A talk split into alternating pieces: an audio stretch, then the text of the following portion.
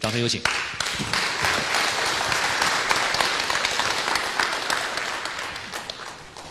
很高兴呢，有机会给大家来聊一聊关于教育的话题。呃，我是比较喜欢满场跑的。刚刚请教我们的编导，我必须我的活动半径在一米之内。啊，那个我直奔主题吧。我今天定位为教育是发现和成全的，发现是方向，成全是结果。发现是理念，成全是方法。那么具体的发现呢，有两层含义。我们身为教育者，第一要发现孩子的世界，成为孩子的友人、朋友的友；第二要发现孩子的长处，成为孩子的贵人。那么要发现孩子，我们首先要蹲下身子。所以我常常认为，新型的亲子关系和师生关系不是高高在上，而是融入其中。校长十年，我惊讶地发现，孩子喜欢学习，一定是从喜欢老师开始的。中国有句古话：“亲其师，才会信其道。”我们中国还有个成语：“只有情投，才会意合。”所以我们搞教育工作这么多年，我们发现教学问题的后面大多数是教育问题，教育问题的后面根本上是关系问题。有研究表明，师生关系和教学水平呈高度的正相关。所以我认为，先发生关系，再实施教育，这是我今天首先的一个核心的观点。比如举个简单例子，今天各位您这个时候到这儿来，中午很多人没有休息，甚至在赶路。假如今天后边的一个半小时你们打瞌睡，到底是你的错还是我的错？我们先把这个问题搞清楚。到底是你的错还是我的错？哈哈，都有错。一个我没好好讲，第二个你们不好好听。但归根结底是谁的错？对的，归根结底是我的错。我现在努力要做的是释放我的亲和力，要迅速的建立一种所谓的师生关系。所以下边睡吧不是罪。有时候下面学生的错往往是上面的锅。我们总觉得讲课的时候问题出在后三排都不爱听，其实根子全在主席台。这个家伙讲的东西我们不感兴趣，我们觉得没有意义，简直都不像人话。我们为什么要往下听呢？这就是师生关系。所以在我的教育实践当中，我也非常注重师生之间关系的建立。所以在我的老师办公室有一句口号，叫做“与同受同事欢迎，不如受同学欢迎”。因为老师、同事眼中的好老师，不一定是学生心中的好老师。那些兴奋点在同事身上的老师，只要下了课就马上回办公室，喝茶端水，上上网，八卦八卦，谈谈别人的老公，谈谈自家的孩子。等会我也就买三颗葱，你要不要买两个土豆？所以同事关系搞得好的很。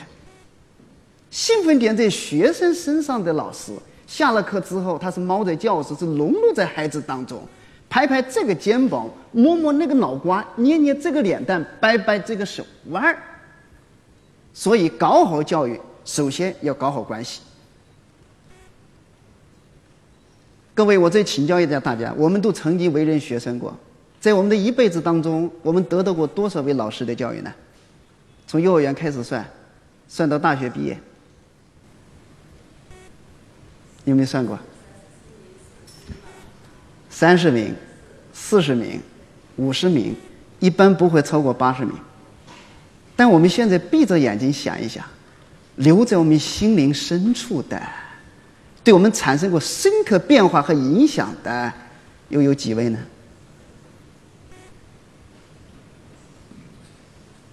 可能一位、两位、三位，很难超过五位。那么为什么那七十多个老师只成了学生生命当中的过客与观众呢？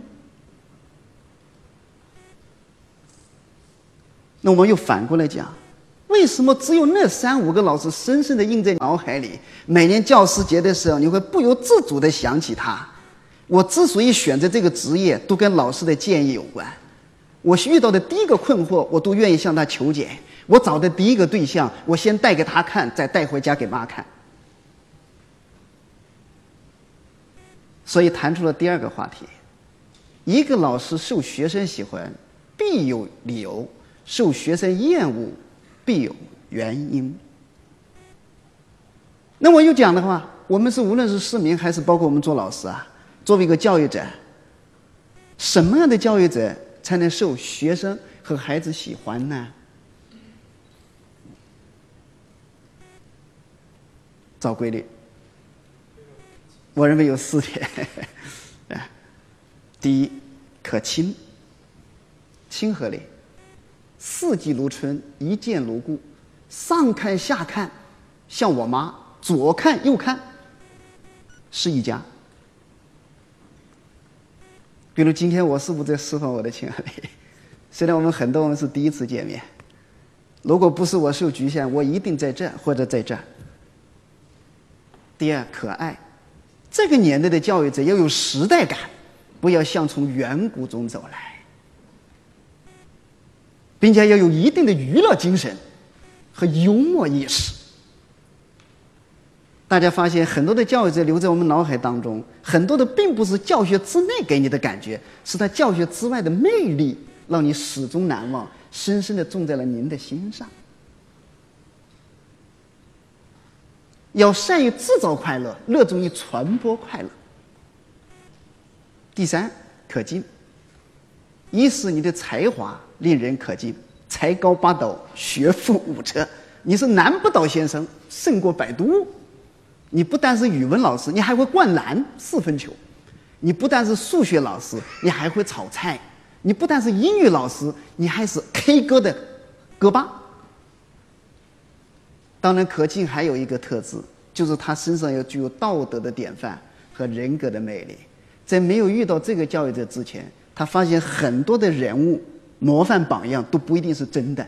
自从遇到你之后，他发现这个世界上真正的存在。真、善、美。最后的一个特点就是什么呢？这个教育者呢，要可信，值得把心托付，值得信任。他那个地方给了我很好的安全感和港湾。如果一个教育者可亲、可爱、可敬、可信，你就一定会成为大众情人和无比多的粉丝。哪怕成不了全能冠军，你在某一个点上有你的特质，你也会在孩子心上种上深深的影子。我们现在最怕的就是士可兼无。各位，我们现在试想一下，如果说一个教育者既不可亲，又不可爱，又不可敬，还不可信，那就会可什么呢？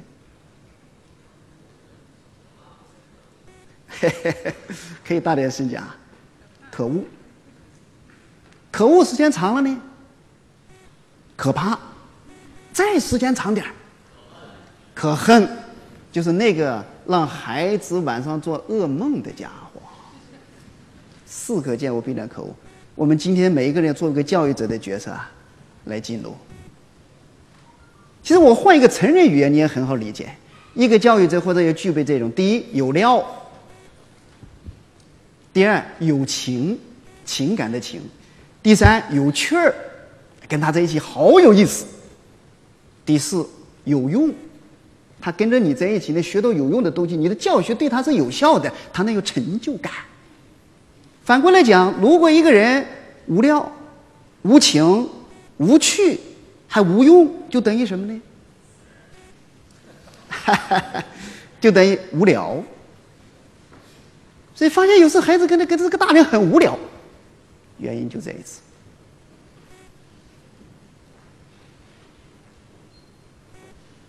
那么在受教育者的心中啊，大概会有这么几个阶段：第一就是怀疑你；第二就是认同你；第三就是喜欢你；第四就是欣赏你；第五就是崇拜你。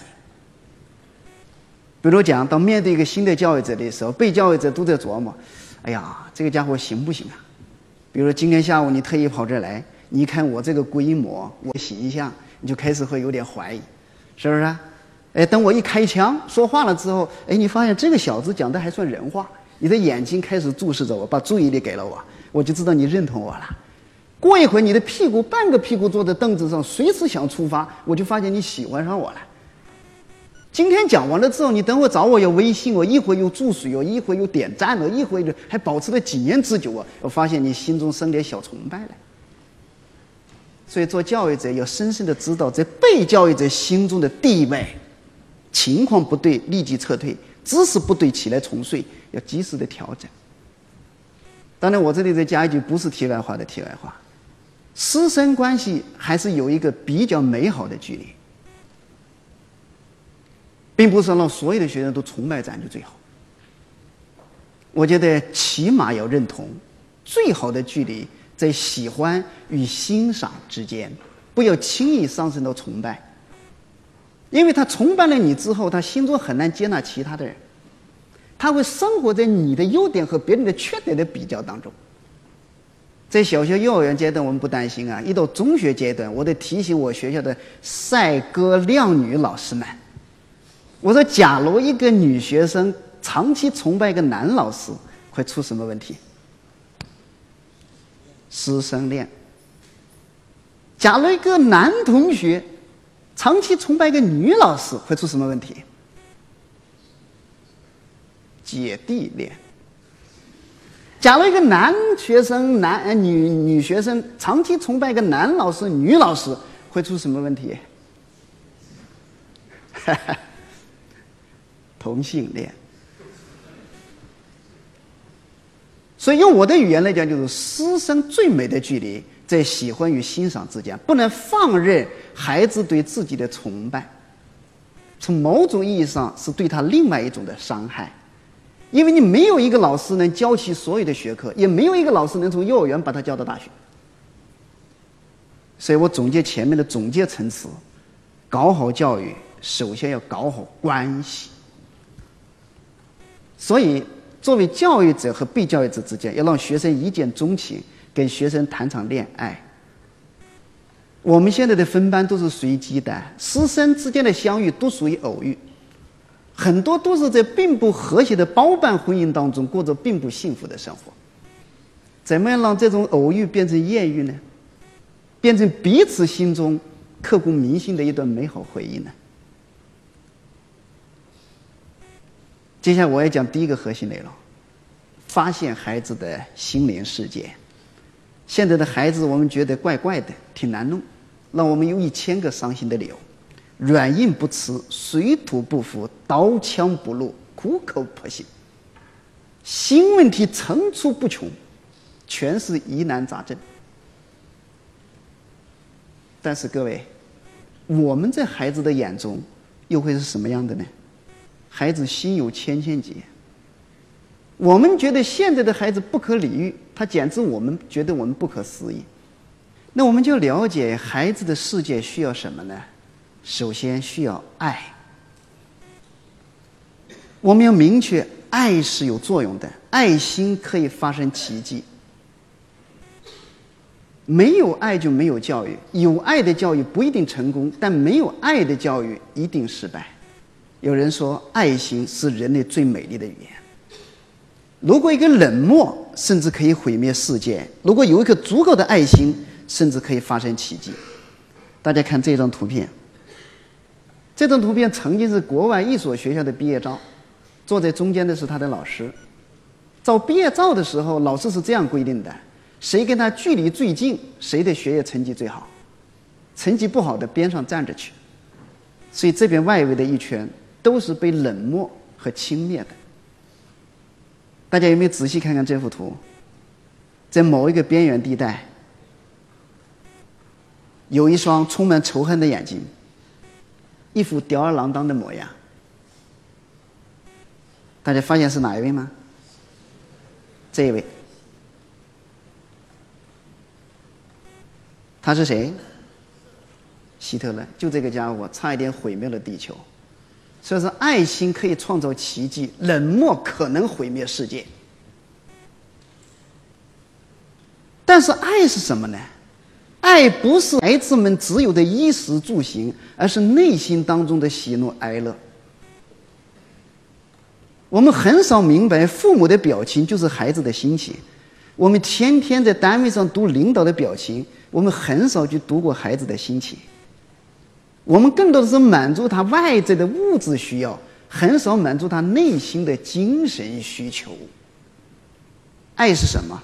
爱是关怀、理解、信任、尊重、赏识、宽容等的总和。爱孩子是有不同的层次，一共有四类。有些人是舍得为孩子花钱，这是第一层次；第二层次是舍得为孩子花时间；第三个层次是舍得为孩子去学习；第四个层次。是愿意为孩子去改变。那我们今天参加这样的讲坛，实际上就是一个学习，也想改变这些观念和做法的过程。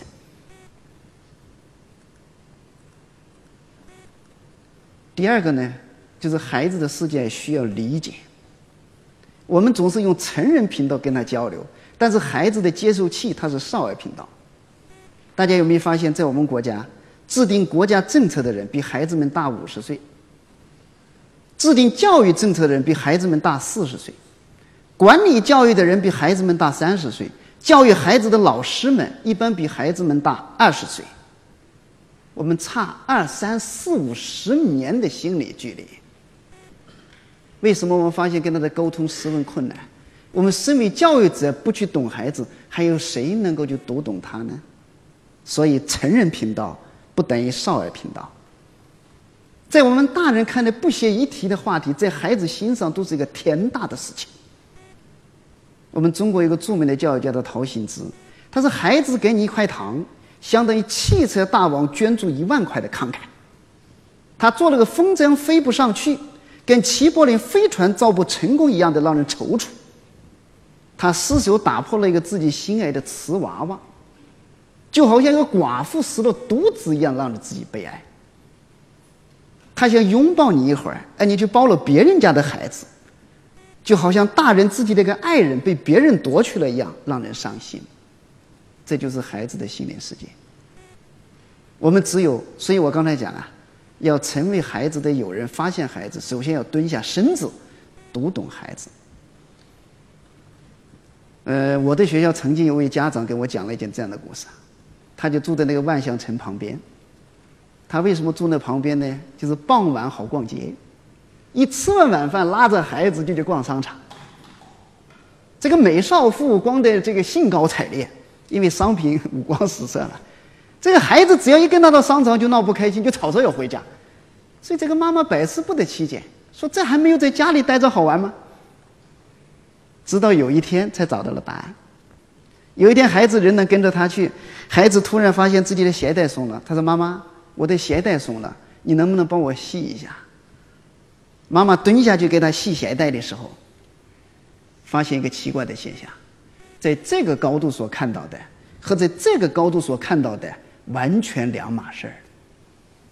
这个高度看到的全是五光十色的商品，在这个高度所看到的全是一条一条。黑乎乎的大腿，所以孩子想起了那个童话当中的黑色森林，想象出了哪个黑老太婆随时可能冒出来把他抓走。这就是不同的高度，不同的景观。大家有没有发现，我们成人聚会的时候，总想把自己的孩子带上？特别是远方的同学来了，说看看人家孩子长得啥样？你好不容易劝他去了，刚吃完饭待五分钟，他就吵着要回去，对吧？你觉得他太扫兴？这个这我多好啊！你怎么不能多待一会儿啊？其实各位很好理解呀，你跟同学谈的都是往年老事啊，你们谈的津津乐道，这孩子们听起来硕人寡味儿啊。他不吵着要回家。在这里忍受的，你还给他表扬，这个孩子真听话。其实很好理解呀，从明天开始，把你扔到一堆老太太里边。老太太天天给你讲子孙，过去讲文革，再讲香的这个金牙，三天就疯了一半。你信不信？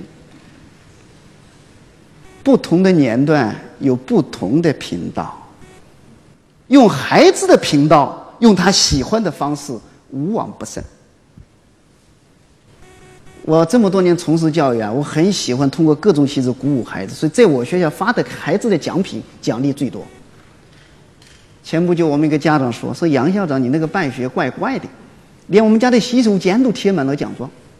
上周老王都没休息成，专门到家具厂去打柜子，所以装你们学校发的奖杯。”但杨校长有个事，我没好意思问你，他那个奖状发多了之后。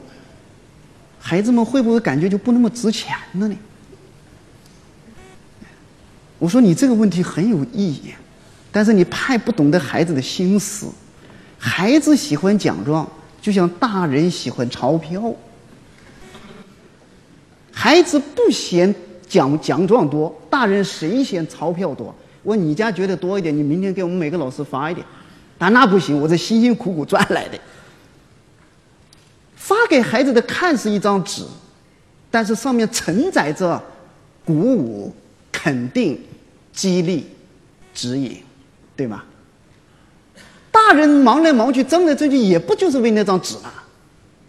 也是因为那张纸上面所承载的安全感、成就感、幸福感，注意，都落在一个感觉之上。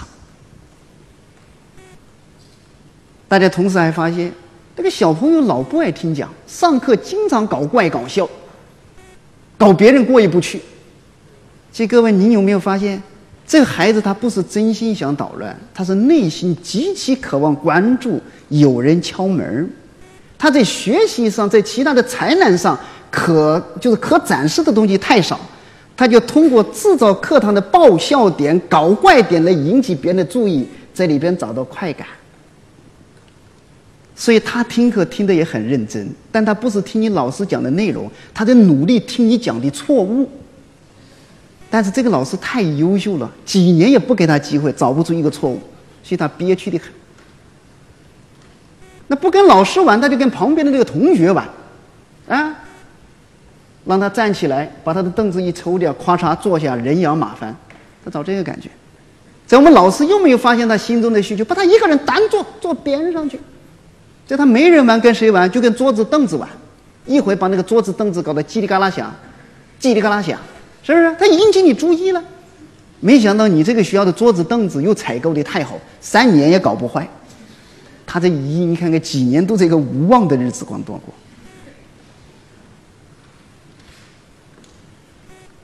我们学校有一批初中生啊，实话讲呢，少部分的还不是很爱学习，上课的时候一个个像病猫啊。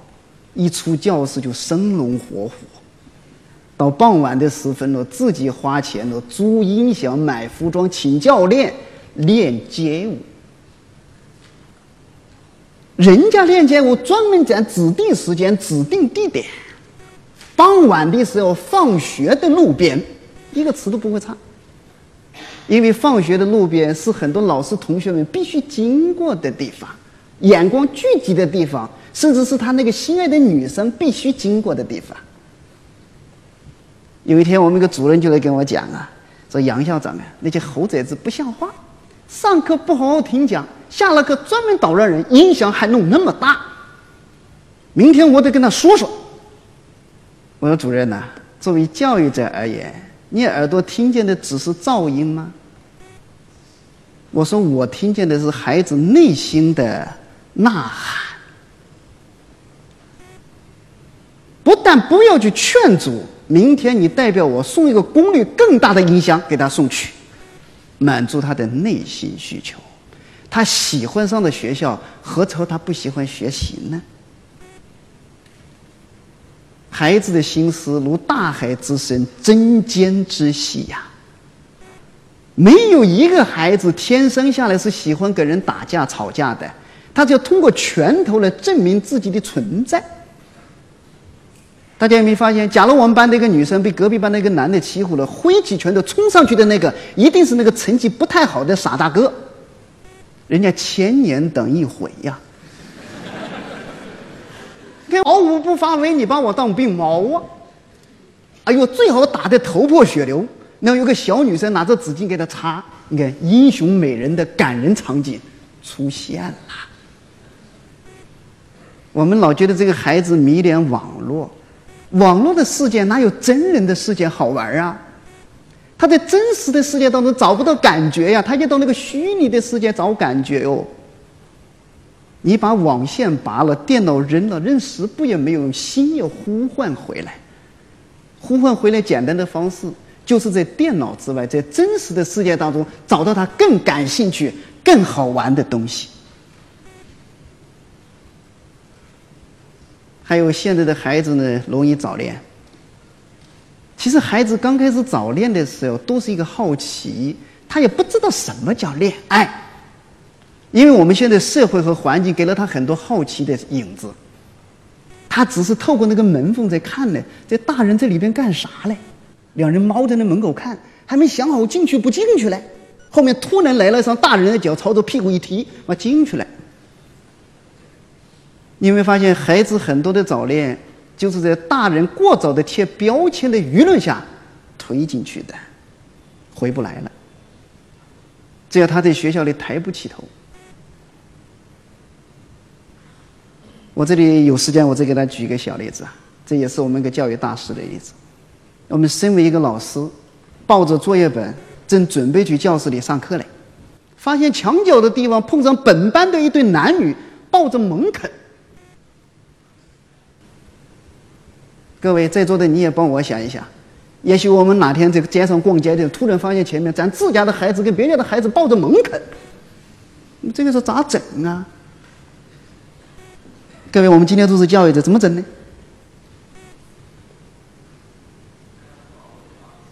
啊？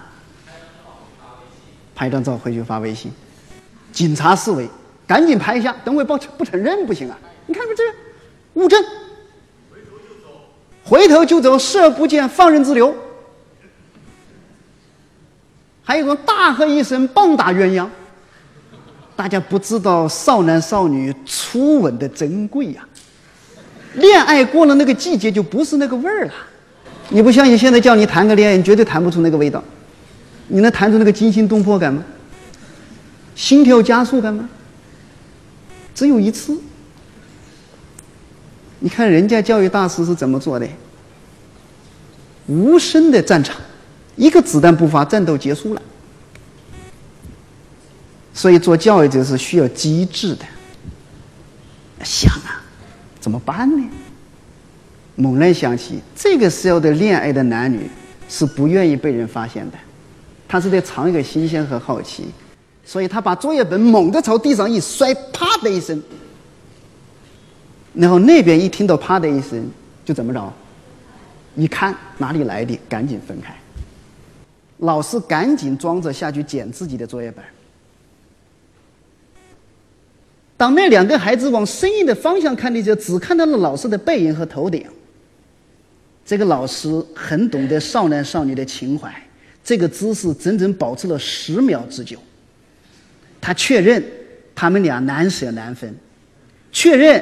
他们俩已经分开，确认他们纸巾擦干了口水，然后再慢慢的把作业本抱起来。当六目相对的时候，啥事没有。铃声响起了，哎，你们在这上课去。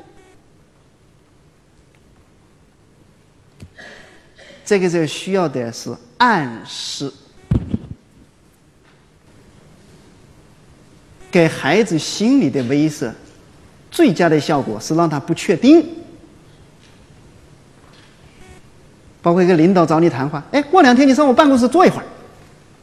你为了这几天你都做不完，你搞不明白这个领导要找我干啥，就开始自我反思，我自我教育，我连对不起老婆的事都反馈出来了，对吧？教育的最高境界是让教育者自己教育自己，所以教育是一门科学哈。我曾经还碰到一个这个事，曾经有一本书叫《死亡笔记》，听过吧？有些那个小朋友啊，初中生特别爱看，他就好奇，人家那个死亡之后会是一个什么的境界呢？所以后来我们下令这本书呢一定要禁掉，怎样让它不胫而止呢？那天正好我去给初中的学生们上这个上这个视频课，我就谈这个事。我上级要求啊，要把这本书收掉，因为我们收还是不收呢？我跟同学们讨论，我的意见是看了的就看了，没看的我们今天听一听里边到底说的啥。我说我们本班同学啊，有没有看过这本书的？看过您给我举手。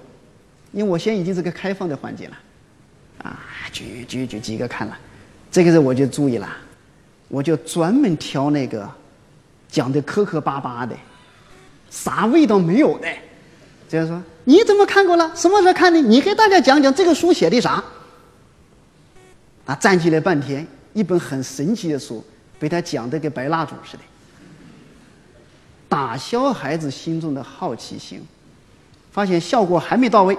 找个口吃的，你再说说，啊说哎这这说哎这这说，急得半天说不出来，又再打消一层，你要发现效果还没到，再找一个，啊，同学们明白了吗？就是一本这样的书，看了的你就看了，自己好好收着。我现在还比少年时代没有看到一本书还遗憾呢，对吧？第二个没看的你想看也没问题。等会放了学之后，你到校门口的那个书店去看看，那还有没有卖？那肯定有一些，还会有些好奇的孩子啊。出了校门，他就开始书店找这本书啊。但是各位，我开讲之前我已经派人到书店把这个书全收走了，他怎么找得到呢？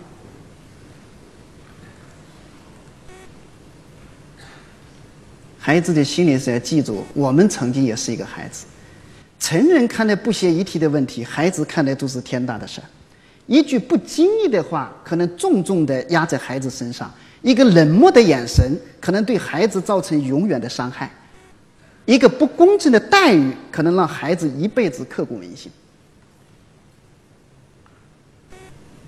我曾经就收到一个家长的投诉，说我家那个孩子这个星期啊吃不好睡不着，问他什么原因，他也不回答。最后才发现。这个孩子说，有一天在上数学课的时候，没有认真听讲开小差，这个老师随口扔给他一句话：“杜一鸣，不好好听课是吧？看我怎么收拾你。”孩子把这句话装在心里，回家就在猛想：“啊，这个老师他什么时候收拾我来？那他会怎样收拾我来？”后来我找的这个老师，有这么回事吗？一点印象没有啊！看来这个老师已经把这种语言当成了习惯。所以各位，孩子是有心思的，我们大人一句不经意的话，可能重重的压在他心上。我们可能好不容易承担了一笔生意，兴高采烈的餐桌上表述：“呀，这次赚了一千万。”说者无心，听者有意哦。那个孩子可能听了老爸赚了一千万，左算右算，好像两辈子都够了哦。好了，生意破败，投资失败了之后，又在餐桌上想：“哎呀，这下完蛋了，我们全家都困难了。”很轻易的一句话，可能孩子就在想啊：“我爸爸的生意失败了，明天我的家还在不在这里？我能不能在这个学校读下去？”成人话题远离孩子，孩子的世界还需要尊重，不要错怪。我们不要觉得这个孩子很小，在人格上他跟我们是平等的。我们曾经也有一个老师吃过这样的亏啊！有一年教师节的时候，孩子们兴高采烈的给老师送贺卡。傍晚的时候，这个孩子回家回的晚，离开校门的时候踢这个石头，一边踢一边回家，踢着踢着发现，咦，怎么吹来一张贺卡？那捡起一看。这不是上午我给张老师刚刚送的吗？这个贺卡从哪里吹来的？从垃圾堆的方向吹来的。他明白了，我上午送给老师的贺卡，被老师扔进了垃圾桶。虽然我们对孩子的伤害不是蓄谋已久，但是他的真诚没有得到我们应有的尊重。接下来呢，我讲第二个主题。就是要发现孩子的长处，成为孩子的贵人。教育重在发现，并非全面改造。这么多年呢，我试着在回答两个问题。第一个问题就是为什么现在的教育，学生累，教师烦，家长累，社会怨？第二个就是为什么中国这么多人出不了诺贝尔奖？但上次有一个观众跟我讲，我们中国出了一个呀，叫什么名字？但我再问大家，莫言读了多少年书啊？读到小学四年级。根据我的判断，再继续读五年级，这个诺贝尔奖又没了。我们看有一则这样的新闻，叫“动物学校”。动物们决定设立学校，教育下一代应付未来的挑战。课程：飞行、跑步、游泳、爬树。为了方便管理，所有的动物一律要修。鸭子游泳技术一流，飞行课的成绩不错，让它跑步。无计可施，只好课余加强练习，放弃游泳来练习跑步，磨坏了脚掌，自己深感不值。兔子跑步课上名列前茅，对游泳一筹莫展，听起来精神崩溃。松鼠爬树最拿手，可是飞行课的老师一定要他从地面起飞，不准从树顶下降，弄得他神经紧张，肌肉抽搐。老鹰是个问题儿童啊，必须严加管教。在爬树课上，竟然不理会老师的要求，坚持用自己最拿手的方式，第一个到达树顶。到学期结束的时候，一条怪异的鳗鱼，以比较高超的游技，加上勉强能飞、能跑、能爬的成绩，获得平均最高分，代表毕业班致辞。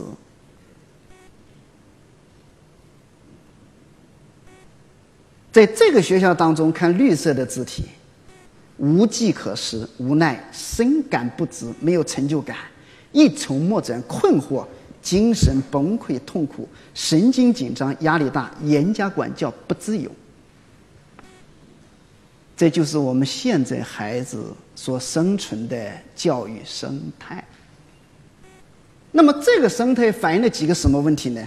就是我们有三大深重的误区。需要我们一起来破解。我们有哪三大误区呢？就是我们长期的关注孩子的短处，而忽略了他的长处。他的长处没有得到应有的给养，短处却得到了过分的改造。甚至有的人一辈子改短没改完，下辈子继续改。心理学有一个原理：你关注哪，就会强化哪。所以，我们的教育不不是关注他的短处，更多的是关注他的长处。对于我们自己的孩子，他的缺点一清二楚；对于他的最大的优点，我们浑然不知。第二大的误区，就是在我们的眼中，大多数时候只有全能冠军，而忽略了单项冠军。全能冠军就是那个所谓的排名多少名的，平均最高分的。我们现在的教育是按照全能冠军的角度、视野、终点来确定的，所以在校园当中的话，成了全能冠军的狂欢，一大群单项冠军的围观。其实各位，全能冠军看他全样样通，其实样样松。通才对这个社会很重要。专才对当今的时代更加重要。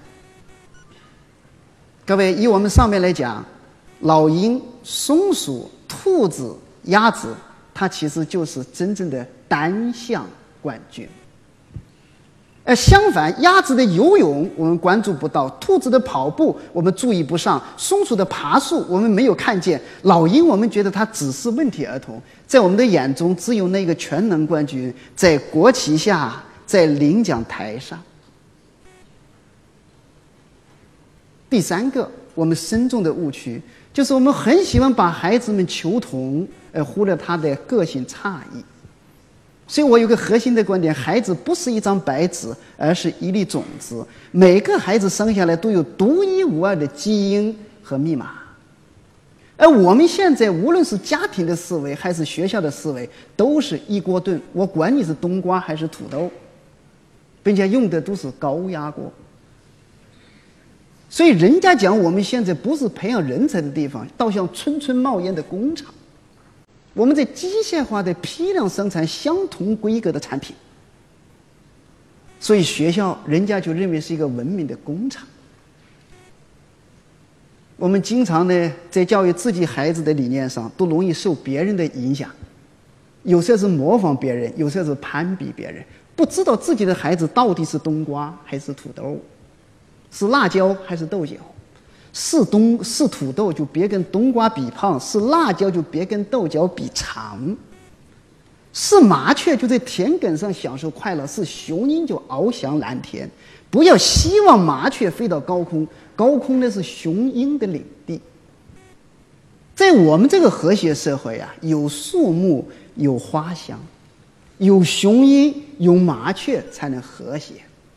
英雄凯旋的时候，总需要有人在路边鼓掌啊。我们这个世界如果没有麻雀，我们这个社会就不得安宁。我们这个社会全是雄鹰，我们整个的天空全乱了。各位要站在这个视野，所以我还有个核心的观点：，就教育不仅要帮这个孩子走向成功，更要让他获得幸福。怎样才能成功呢？扬长比避短更容易成功，成为自己远比攀比他人更容易幸福。我们很少去发现孩子。换一个角度，换一个眼光，换一个终点，你就会发现不一样的世界。我们现在一个灰色眼镜戴到底，手里拿着锤子，看哪个孩子都像钉子。我们很喜欢什么东西都求同啊，连走路都得正步走，做操的话都整齐划一。我是国家督学啊，我经常到很多的学校去看，很多校长自豪地跟我讲：“你看杨督学，你看我们学校这个操做的好吧？”军事化管理，我上次请武警喝酒，请他们来训练的。我说校长啊，我从来不看孩子的动作是否整齐，我看孩子的脸上是否生动。要那么整齐干啥？人跟人本身就不一样嘛。有些人让孩子正步走，正步走有鬼用啊！长大了谁能正步走啊？你这个时候发现有人在大街上正步走，肯定是精神病院刚逃出来的。所以我们费了多少劲，教了很多孩子一辈子也用不上的东西啊！相反，他的个性被我们泯灭了和忽略了。在有些发达国家当中，他所有的问题没有唯一的答案，更没有标准的答案。他喜欢你有创意的答案。我们现在批给什么试题的话，同时也给你发一套标准答案。大家看几道试题啊，发现孩子的个性闪光之处。数学题不会做呀，他元芳你怎么看？大人，我认为此题必有蹊跷。嗯，我认为此题很难。大人真乃神人也，还没看题便知题难。这个老师也不解风情，元芳不用读了，直接回家吧。又一个精尖拔尖人才没了。你看，人家啥也不会做，给老师求个情。万水千山总是情，给点分数行不行啊？我们多少人在困难前面就认命啊？人家还知道去争取啊，并且有趣的去争取啊，这就是他宝贵的思维与品质。这个老师又不解风情，人间自有真情在，给个零分也是爱。下次他还敢去求情吗？左求右求也是零分呢？我们社会需不需要这样的人才呀？看似此题无解，他能够此题多解；看似此题无望，他能够去争取。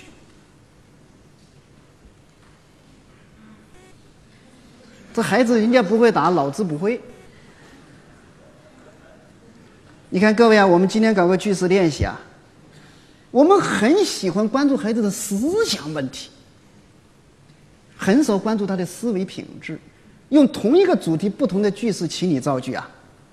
不仅而且，我不仅又高又帅，而且很浪漫，错了吗？因为所以，因为我很帅，所以很多女生喜欢我，错了没有？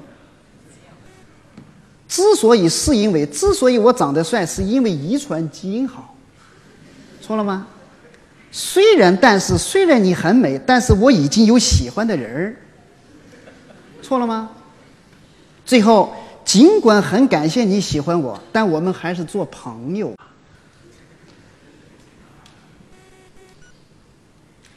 我们很多的家长大人一拿着这个试卷，首先就会琢磨：这个家伙谈恋爱了，思想长草了，赶紧找他谈话。大家有没有发现，这个孩子是一个文学的奇才，逻辑法、辩证法学的比谁都多。同一个主题，不同的句式，造得如此精彩。你看，写一篇关于爱情的文章，语言简洁，词句精炼啊，必须是悲剧结尾。不限字数，题目是“嫁给我好吗？”不限字数，一个字“滚”，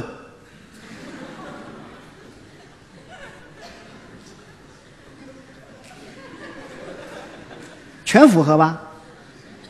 你给他他多少分呢？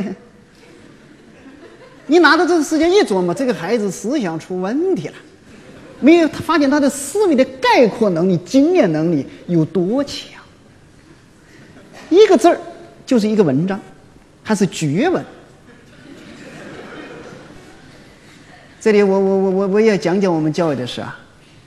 我们为什么发现成人的世界讲话那么啰嗦呢？不精炼呢？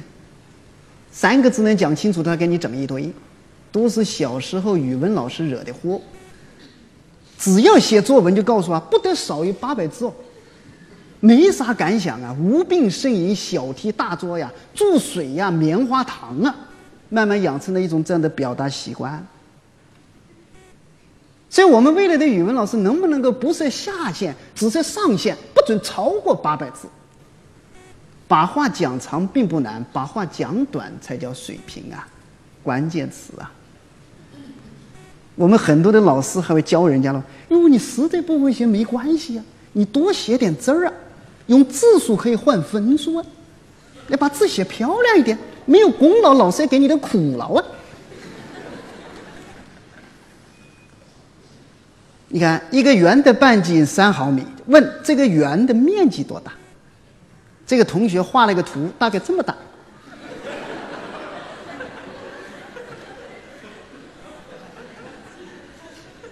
那你拿尺子一量，还真的就这么大。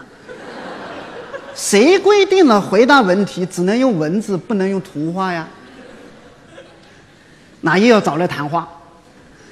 现在明白了，我们孩子的个性怎么整没的啊？这个想象力怎么样？一道数学几何题，对呀。世界没有想象，人生将会怎样？连现在手机都用不上。再看这个。啥也不会做，老师，我衷心的祝愿你能活。多少岁？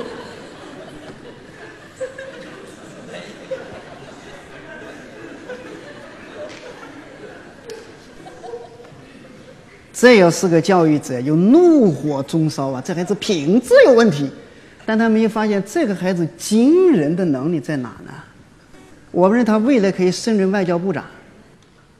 外交的最高境界就是把双方的核心需求高度结合。老师，您想要高寿，我想要高分儿，你看着办。这就是独特的品质。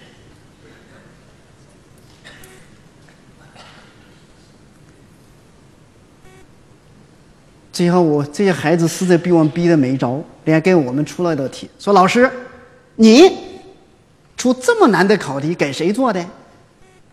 我出一道题，您试试。问：小明从家里到超市走了两千米距离，问：到超市买了多少卷卫生纸？一百五十分，答去吧。”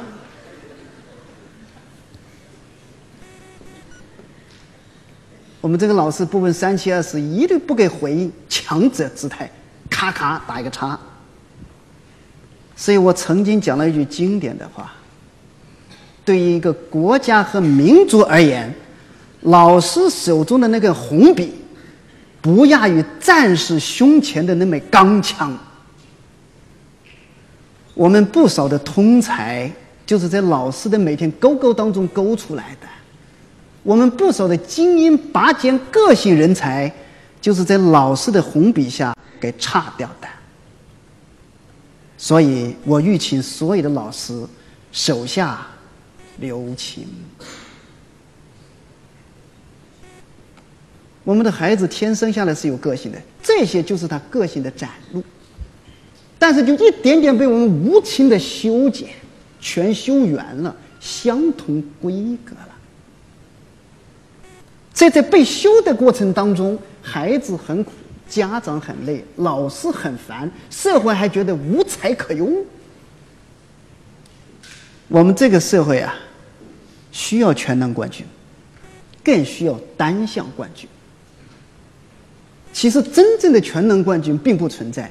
人的精力是恒定的，此消彼长。所以我讲的教育重在发现，并非全面改造，就是这个原理。那么，我们根据这三个误区之后，我们要往哪三条路上奔呢？第一，要从标准化走向个性化。我们深圳更有这样的条件，很多的学校都实行了小班化。我们很多的家庭也只有一个孩子，你可以聚焦自己的心力。我从来不认为教育你是件很难的事情，他不一定会难过你去创业和开一家公司，关键是你的心力花在何处，你的兴奋点是否在孩子身上。我们有些家长上市公司都能搞几家，几个孩子教不明白吗？很多人教育能力问题的后边，归根结底是教育动力问题。第二，就是由大国走向小炒。我们现在大国呀，都是大国菜，要小炒，啊。第三，我们一定要给改变观念，要从看它的短处去改造它，不如看它的长处去发现和激扬它。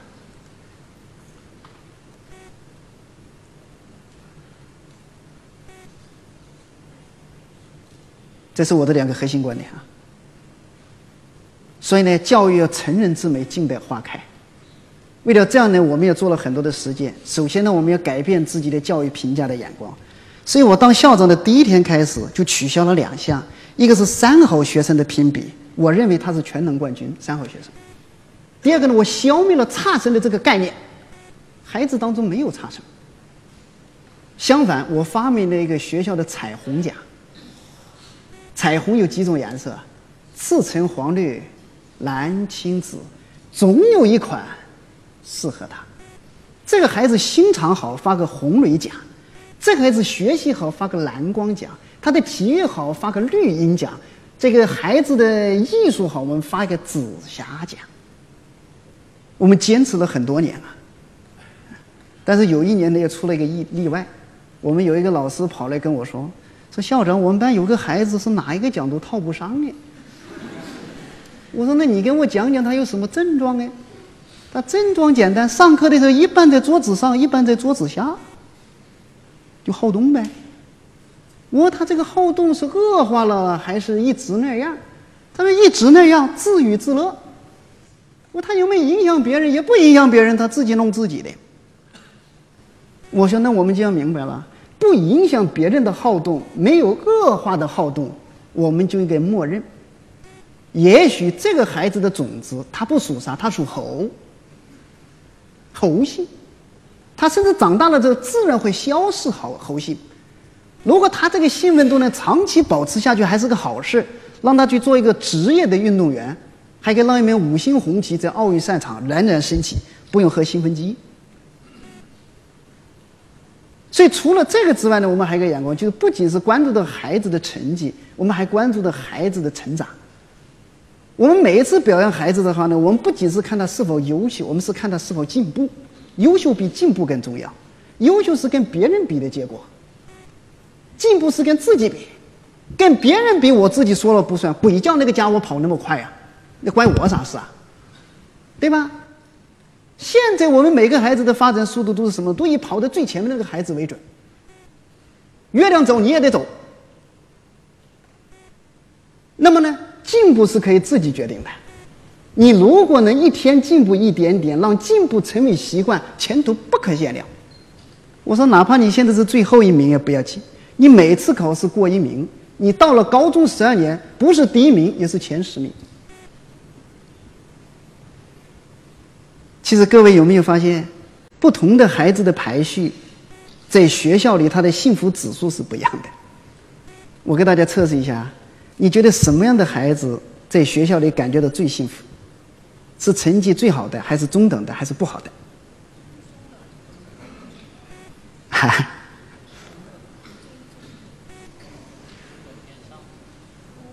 我们试着想啊，一群孩子在操场上跑步，跑在最前面的就是所谓那个成绩好的。他一边跑还得一边变方向，对吗？他代表团队的方向。他的跑步速度没有标准，没有最快，只有更快。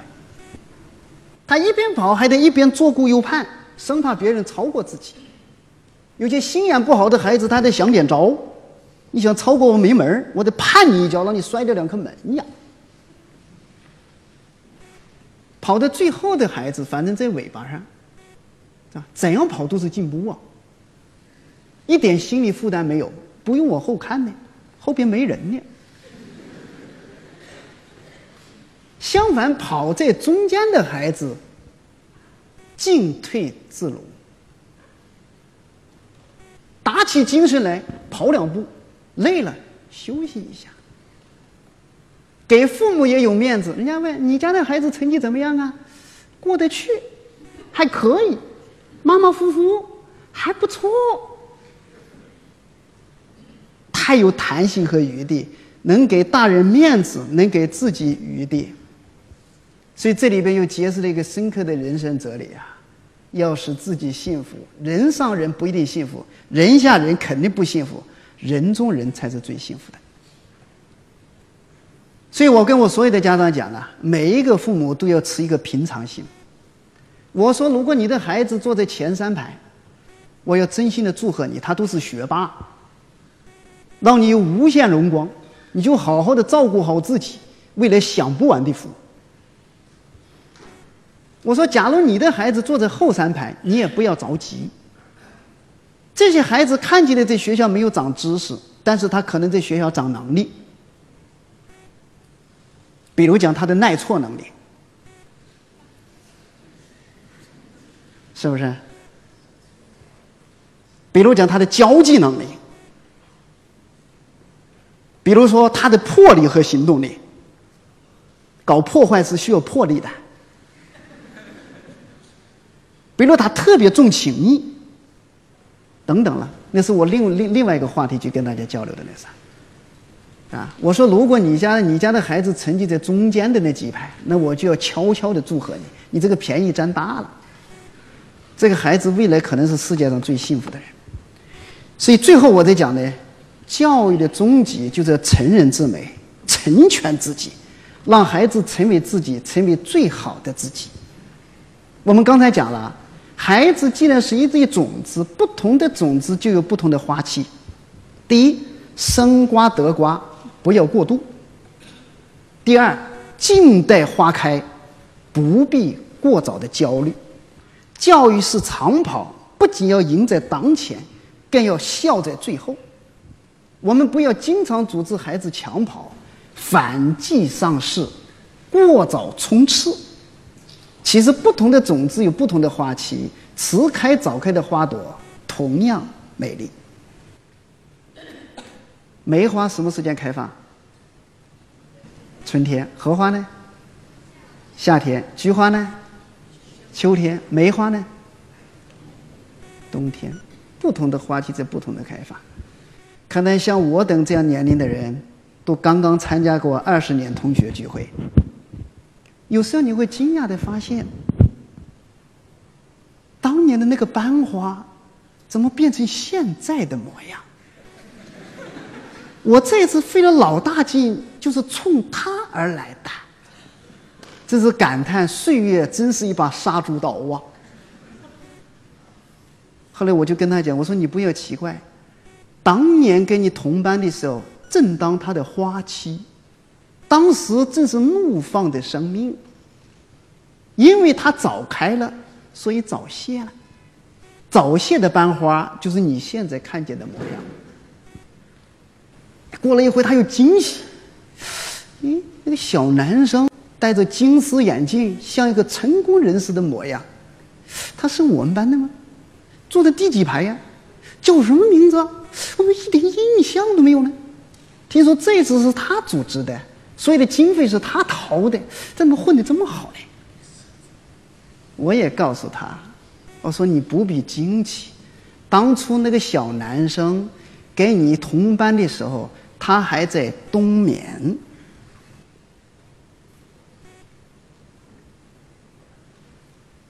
所以呢，我今天呢，用一个来小时的时间，给大家分享了一个核心观点：教育是发现和成全。发现是两个核心的板块，一个就是要发现孩子的心灵世界。孩子的心灵需要爱与关怀，需要理解与尊重。第二，就是要发现孩子的智能强项，扬长比避短更容易成功，让他成为自己，远比模仿别人更加幸福。我就讲到这，好，谢谢。